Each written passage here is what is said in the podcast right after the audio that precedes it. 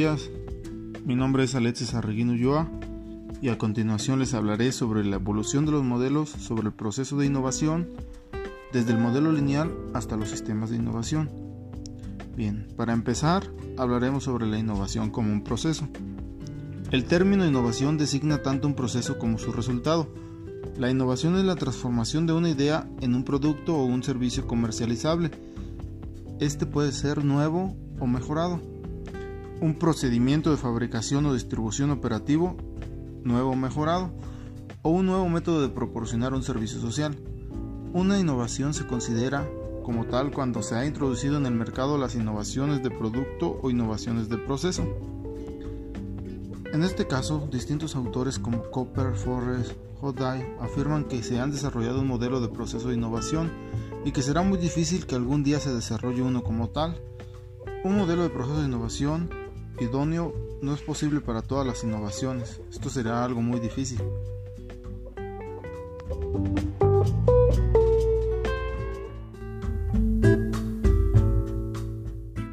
Ahora hablaremos sobre las diferentes propuestas sobre modelos del proceso de innovación.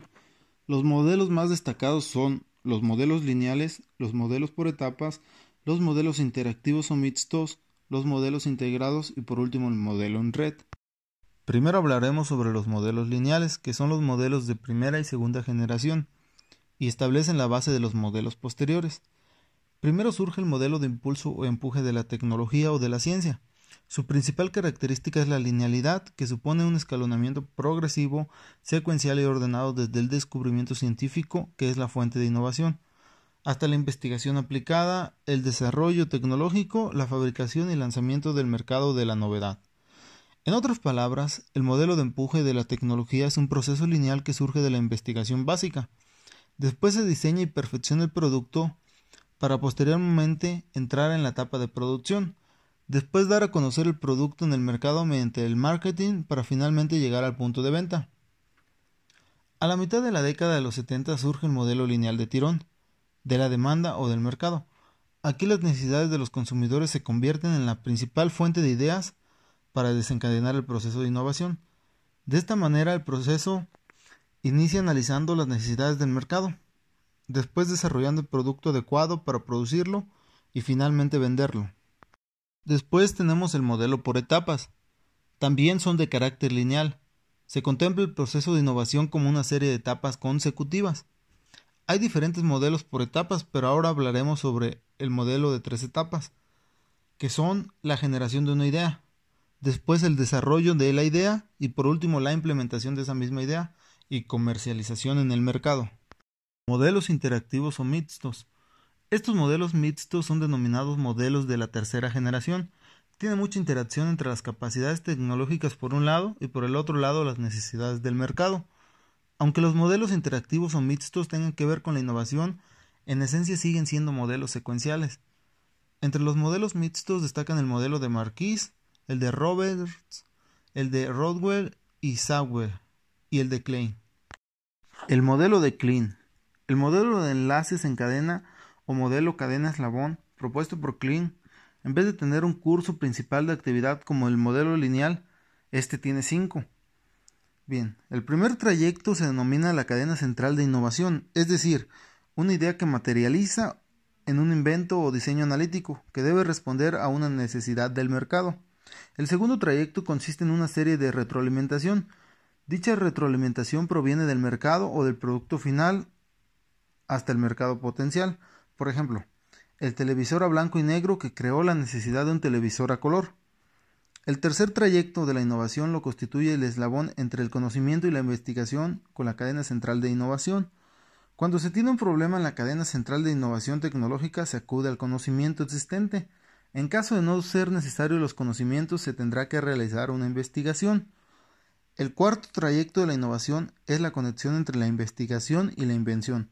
En algunas ocasiones los nuevos descubrimientos científicos hacen posible innovaciones radicales. Finalmente existen conexiones directas entre el mercado y la investigación, es decir, algunos resultados de la innovación, como la comercialización de máquinas, herramientas y procedimientos tecnológicos, entre otros. Modelos integrados. Rodwell denomina esta nueva concepción del proceso de innovación modelos de cuarta generación. Este proceso no tiene un orden secuencial como los modelos anteriores. Los modelos integrados intentan capturar el alto grado de integración funcional que tiene lugar dentro de las empresas, así como su integración de actividades con otras empresas, incluyendo a proveedores, clientes y en algunos de los casos universidades y agencias gubernamentales. El llamado modelo en concomitancia es uno de los modelos integrados más prácticos elaborados hasta la fecha. Este modelo reúne las tres áreas funcionales del proceso de innovación industrial, los cuales son la investigación básica y aplicada, la función técnica, que en este caso es la evaluación técnica e identificación de necesidades del CAG-NO y el desarrollo. Y por último, la función comercial, que es la investigación de mercado, las ventas y la distribución. Por último, tenemos el modelo en red, el modelo de integración de sistemas y establecimiento de redes es conocido como el modelo de quinta generación de Rodwell. Este subraya el aprendizaje que tiene lugar dentro de la empresa, es decir, en finanzas, marketing, marketing y ventas, ingeniería y producción, investigación y desarrollo, y entre las empresas con los competidores, como pueden ser los proveedores, distribuidores, clientes, universidades, entre otros. Y también sugiere que la innovación es generalmente y fundamentalmente un proceso distribuido en red. El modelo está dividido en tres fases, exploración, innovación y difusión. La innovación se convierte en medida en un proceso de red, pero sobre todo se caracteriza por la utilización de sofisticadas herramientas electrónicas que permiten a las empresas incrementar la velocidad y la eficiencia en el desarrollo de nuevos productos. Por mi parte ha sido todo, muchas gracias.